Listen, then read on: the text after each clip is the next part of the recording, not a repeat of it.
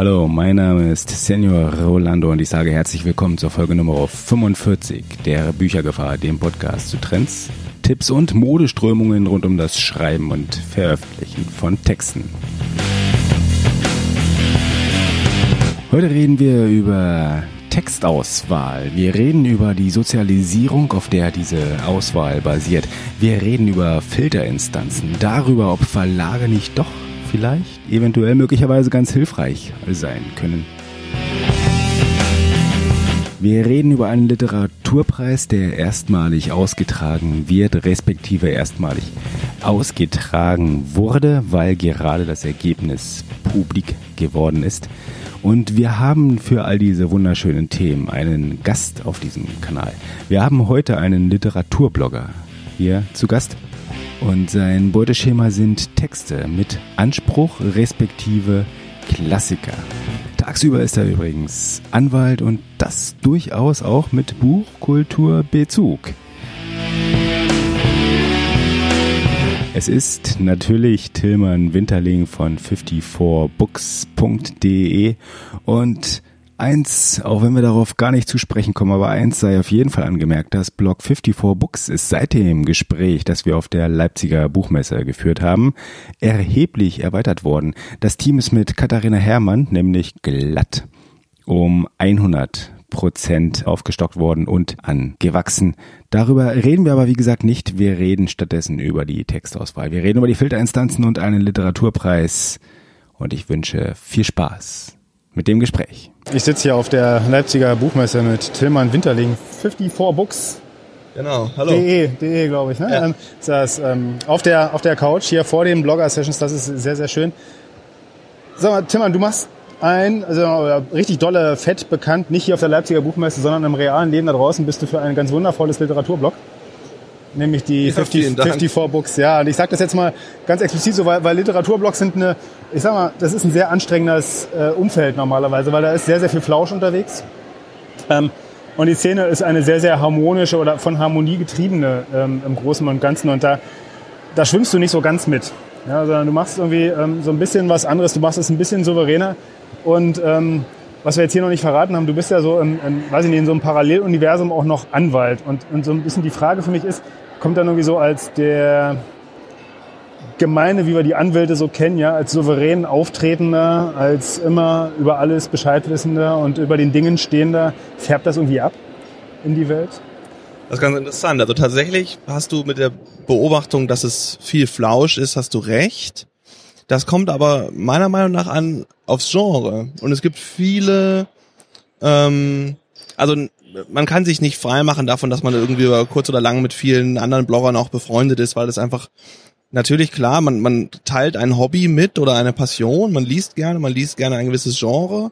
Deswegen hat man auch schnell so den Eindruck, wenn die Leute auf der Messe sich kennengelernt haben, klar, man ist befreundet, man, man teilt sich gegenseitig die, die Artikel und, und macht Werbung für andere.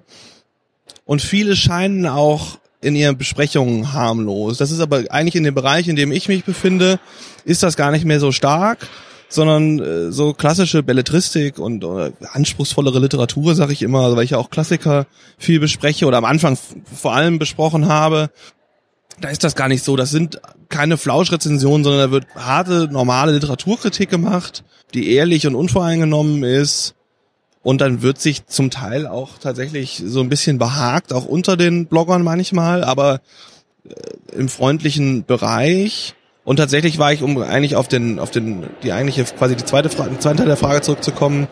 Ich war ja Blogger, bevor ich Rechtsanwalt war. Das wäre eine andere Frage von mir, diese Henne-Ei-Frage. Was war zuerst? Ja, ähm, nicht nur bei den äh, Hühnern, sondern auch irgendwie bei den, ja, beim Literaturbloggen und, ich meine, du machst ja jetzt, du bist ja nicht irgendein Anwalt, sondern du bist ja irgendwie Medienrechts Anwalt oder ja genau ich habe tatsächlich als da, aber, aber das ist ja schon so ein bisschen auch das spezifische also ein gewisser Bezug besteht da ja ne? das ist die Frage was war zuerst ne? ja also natürlich gelesen habe ich immer schon weil man damit ja. ja. irgendwie das ist ja auch eine Sozialisationsfrage meine Eltern haben mich da früh zugebracht das habe ich quasi seit ich lesen kann habe ich gelesen vorher wurde mir vorgelesen so lange mache ich natürlich kein Jura Jura habe ich dann angefangen zu studieren erstaunt ja habe dann aber ähm, am Ende, nach dem ersten Staatsexamen, habe ich angefangen zu bloggen, weil ich irgendwie so ein bisschen diesen Ausgleich brauchte und habe da tatsächlich auch noch ganz andere juristische Sachen gemacht. und habe dann aber auch wieder über das Bloggen und dadurch, dass man in diese Branche dann reinkommt, gemerkt, das sind Leute, mit denen ich arbeiten möchte. Das ist so eine ganz interessante Kehrtwende, die das dann gemacht hat. Erst war es für mich quasi Ausgleich von der Arbeit und dann habe ich gemerkt, das ist gar nicht Ausgleich, man kann das kombinieren, man kann mit diesen Leuten, mit denen man sich privat gerne umgibt und der im Endeffekt Bücher sind natürlich auch Produkte, aber deren Produkte man schätzt, mit denen kann man auch beruflich zu tun haben und deswegen war für mich dann irgendwann klar, ähm, ab dem Referendariat in dem Bereich will ich selber auch arbeiten und habe jetzt das ist nicht so dieses, ich habe mein Hobby zum Beruf gemacht oder sowas, aber ich habe es gut verbunden. Und da bin ich natürlich äh, ja sehr zufrieden mit. Das ist, macht mir große Freude. Ja, da ist auch die, Juristik als solche irgendwie ein ganz dankbares Umfeld, weil sie ja wirklich Themen, also alles, was die Gesellschaft bietet, wirklich abdeckt und man kann sich so seine Nische passend dem eigenen Gusto nicht frei aussuchen, aber doch versuchen, irgendwie die Akzente so zu setzen, dass das passt. Ja, das hat dann irgendwie anscheinend auch mal ganz gut geklappt. Ja, das ist ja tatsächlich so, dass vielen immer vorgeworfen wird, vielen Juristen, naja, die haben Jura studiert, weil sie nicht genau wussten, was sie machen und schieben dann immer die, die, die Entscheidung nach hinten. Aber ja, bei mir hat sich das irgendwie gut gefügt dann und das macht mir bis heute Spaß und natürlich war ich am Anfang immer, also die, die Blogger der ersten Stunde, sag ich mal, wo ich ja auch nicht dazugehöre, waren vor allem Buchhändler oder Verlagsmitarbeiter, die schon vorher einen äh, Bezug zur Branche hatten. Ich war immer mehr so der bunte Vogel weil alle gesagt haben, so, hey, wir, wir haben sonst keinen Juristen irgendwie dabei, der das macht. Oder Juristen sind ja auch, haben ja auch manchmal ein bisschen schlechtes Image, was ja wie bei allen anderen Wer hat die nicht, Vorurteilen, ja. genau. Manchmal ist ja ein Körnchen Wahrheit dran, aber deswegen, ich habe mir da jetzt so diese Nische gesucht und gefunden und bin da ganz zufrieden mit. Freue mich. Was auch ein bisschen nischig, sage ich jetzt mal etwas überspitzt ist, ist ja irgendwie deine, deine Textwahl. Die ist ja schon äh, relativ wohl selektiert. Ich formuliere es mal so, du hast jetzt gerade auch so ein bisschen von der höheren Literatur oder den Klassikern irgendwie auch gesprochen. Ähm, äh, wie kam das? Ist das wirklich eine reine Sozialis Sozialisationsfrage, dass es so ein bisschen äh, Glück mit der Familienwahl ähm, einfach war? Also Eltern einfach clever vorgeprägt und oder, oder hat sich das einfach auch nur mit dem Reifen von dir selbst ergeben, dass du gesagt hast, du bist halt älter geworden, bist halt auch erwachsener im Lesen geworden? Ähm, ich war tatsächlich, komisch, das über sich selbst zu sagen, aber ja. schon relativ früh habe ich anspruchsvolle Literatur gelesen, was dann natürlich andere Sachen sind als heute. Also ich habe mit 15 dann oder mit 14 angefangen, so die Hermann Hesse Sachen zu lesen, die man so als junger Mensch liest und ähm, wo dann meine Mutter, das stand bei uns im Regal, meine Mutter hat gesagt, ja, das kannst du lesen, guck dir das mal an. Ich würde es heute nicht mehr ertragen, aber ne, in deinem Alter kann man das gut lesen. Und so kam ich dann quasi rein und so, da bin ich dann drin geblieben und habe bis heute immer wieder so das Gefühl, okay, viele Sachen sind so vergänglich, die brauche ich gar nicht erst lesen, aber hier hat allein quasi der Zahn der Zeit selektiert und hat gesagt, okay, das bleibt und das hat immer noch Bestand und für mich ist das dann immer irgendwie ein Anreiz zu gucken, warum hat es wirklich noch Bestand, macht mir das Spaß. Ich habe auch kein Problem damit, hinterher Sachen abzulehnen und zu sagen, so ähm, funktioniert sozusagen für mich nicht. Aber ähm, man kann ja trotzdem fernab davon sagen, okay, das hat 1910 zum Beispiel, was jetzt nicht zwingend Hesse ist, aber hat das funktioniert, hat einen ganz anderen Impact auf die Zeit, auf die, auf die Leute. Das kann man anerkennen, ohne dass man sagen muss, man, einem gefällt das Buch heute noch. Viele Sachen heute sind natürlich einfach, es ist eine ganz andere Produktion, es ist eine Flut von Neuerscheinungen, vieles dann austauschbar. Da möchte ich mich dann manchmal gar nicht drauf einlassen, aber ähm, da wird es dann einfach auch beliebig. Genau. Ja, und Klassiker haben immer so diese Beständigkeit, mit der man gut ja. arbeiten kann, auf die ich mich häufig auch verlasse. Ähm, und ja, deswegen habe ich das quasi, das, das ist, hat, ist dann gewachsen. Natürlich ändert sich immer so der Geschmack. Also Hesse würde mir heute auch nicht mehr so zusagen wie vor 15 Jahren, aber ja, so, so entwickelt sich das. Ja, das passt. Was, was ein bisschen einhergeht irgendwie mit dem, sage ich mal, wo selektierten Lesegeschmack ist, dass das, was wir allgemein unter Self-Publishing so wegstufen, da eigentlich nicht so wirklich reinpasst. Und trotzdem, und das finde ich jetzt ganz interessant, hast du für den Blockbuster-Preis, bei dem du ja irgendwie auch mit dabei bist, ja, und dann auch noch jemanden nominieren konntest, jemand aus dem Self-Publishing-Lager genommen. Und ich muss sagen, im Regal meiner Mama damals stand irgendwie Betraven. Ja, ich habe es nicht gelesen, ich habe das irgendwie die Kurve nicht bekommen. Und jetzt hast du jemanden gefunden, der quasi einen Text über Betraven ähm, ja, im Self-Publishing veröffentlicht hat und hast ihn dort nominiert. Äh, wie, ist das, wie ist das denn zustande gekommen? Also, weil das ist jetzt ein Lager, hätte ich nicht gedacht, dass du da fischt um den Kandidaten auszugraben. Ja, tatsächlich war es so, dass ähm, ich so ein bisschen dachte, naja, Blockbuster ist das erste Mal, diese erste Runde, ich gucke mir das mit an, ich freue mich in der ersten Juryrunde quasi dabei zu sein. Und, und war völlig unvoreingenommen. Also mir war klar, dass, natürlich, Auflage war ja etwas Unveröffentlichtes, aber Self-Publisher sind zugelassen. Das ist auch ein bisschen so ein bisschen frech formuliert. Ja? Was im Self-Publishing erschienen ist, es gilt als nicht erschienen. Aber, Genau, aber das finde ich auch sehr, sehr charmant, deutlich, klare Ansage. Genau, denn es ging ja auch, der, der Preis sollte ja sein, dass in einem klassischen Verlag veröffentlicht, Genau. also in dem Fall Klett Cotta. Und ähm, am Anfang hatte man, glaube ich, ein bisschen Angst, dass sonst zu wenig kommt, was ja jetzt überhaupt kein Problem war. Ich glaube, über 250 ähm, Einreichungen, unglaublicher Erfolg. Ich bin jetzt unglaublich überwältigt, weil von 15 Juroren wirklich 14 ähm, was gefunden haben, wo sie sagen, da stehe ich dahinter. Zum Teil auch, dass die Juroren wirklich sich für die Autoren persönlich einsetzen und sagen, ich finde das so unglaublich gut. Da würde ich quasi einen Aufkleber mit meinem mit meinem Konterfei draufdrucken lassen. Und bei mir war das auch wieder ein, ein schöner Zufall. Weil, also Traven hat mich interessiert als Exilautor, als Phänomen, als Literaturphänomen, aber auch jetzt durch meinen Autor Thorsten Seifert literarisches Phänomen. Und das ist ja irgendwie auch im Trend, so diese ähm, ja, quasi Fiktionalisierung von Biografien, das ist irgendwie was, was momentan ganz gut läuft, was gut angenommen wird. Und der Stoff bot sich dann an und der hat bei mir natürlich dann offene Türen eingerannt, weil das ein, ein Autor ist von quasi Weimarer Republik und Nachkriegszeit und selber Exilant. Das ist, das sind Themen, mit denen ich mich beschäftige, mit denen ich mich identifizieren kann, die mich interessieren. Und das Buch ist einfach gut geschrieben und deswegen hat mir das Spaß gemacht und das ist ja völlig unabhängig. Es ist klar, dass bei Verlagen viele Sachen durchrutschen und manche Autoren sagen, naja, ich bringe es jetzt einfach auf Verdeih oder Verderb raus. Ich will einfach, dass das Buch in der Welt ist. Das heißt ja nicht, dass das Buch schlecht ist. Aber ähm, häufig ist man halt aufgrund der Fülle einfach darauf angewiesen, dass Verlage vorsortieren. Das hat man bei Self-Publisher natürlich nicht, weil dann die ungefilterte Flut auf einen einstürmt.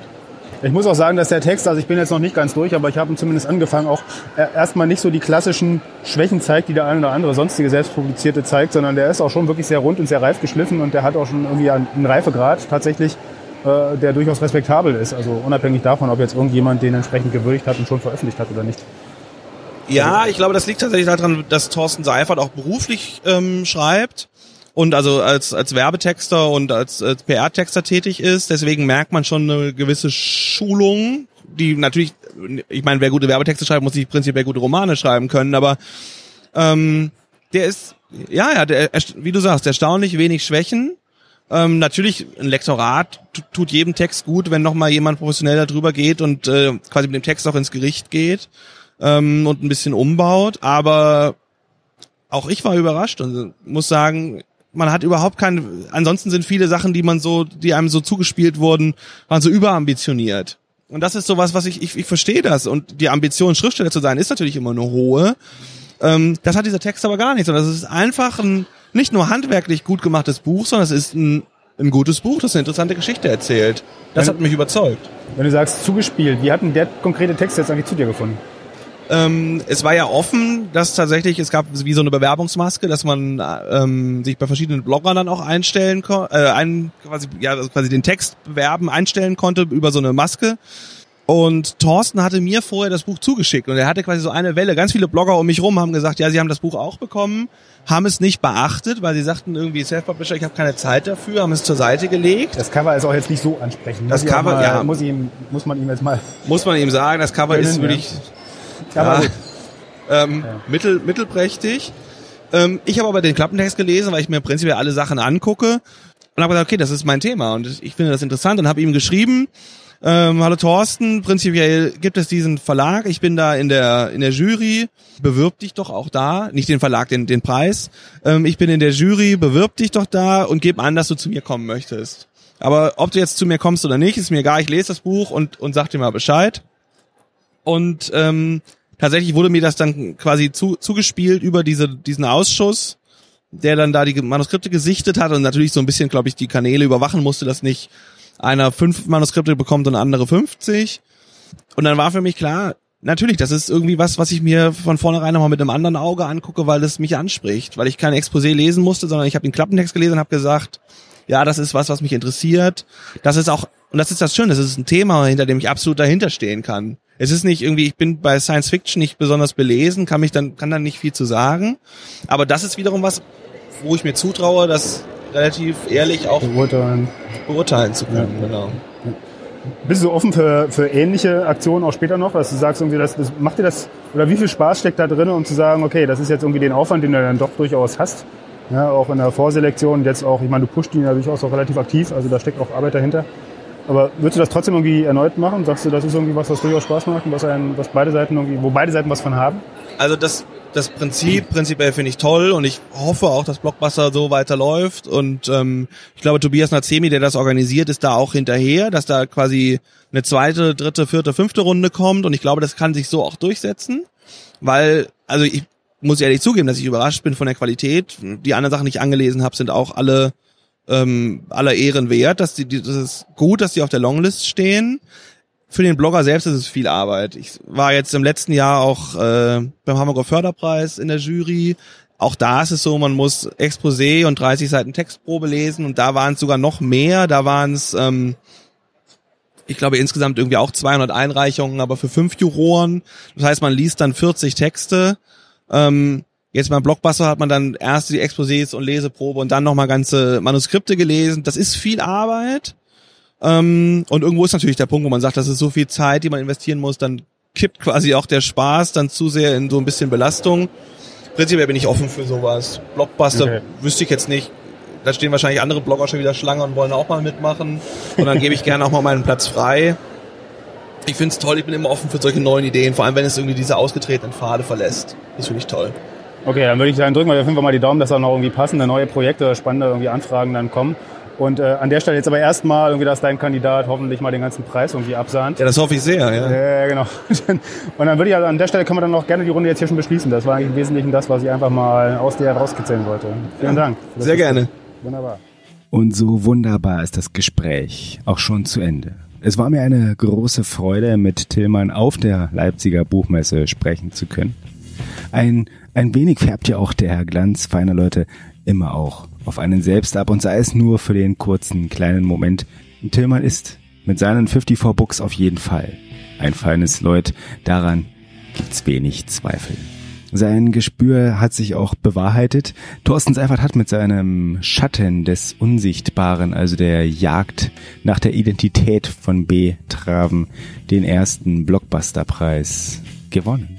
Die Geschichte kommt somit neu verpackt und mit frischem Glanz und Gloria und ich hoffe mal auch Cover wieder in die Läden zur Frankfurter Buchmesse im Herbst dieses Jahres soll es meines Wissens nach soweit sein. Und die Links zu diesem Text, die Links zu meiner Meinung zum Text, die Links natürlich auf jeden Fall zum Gast unserer Sendung, die Links zu seinem Blog, die Links, über die wir gesprochen haben, der Link oder die Links auch zum Blockbusterpreis, all das all das, was sinnvoll und im Kontext dieser Folge auch angebracht ist, wird es selbstverständlich in den Shownotes geben. Und die Shownotes, wie immer, unter büchergefahr.de Schrägstrich 45.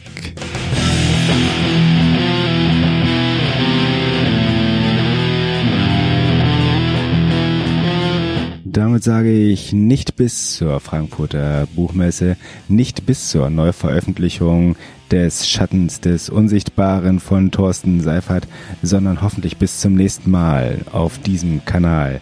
Viel Spaß beim Schreiben, viel Spaß beim Veröffentlichen und vor allem auch viel Spaß beim Lesen feiner Texte.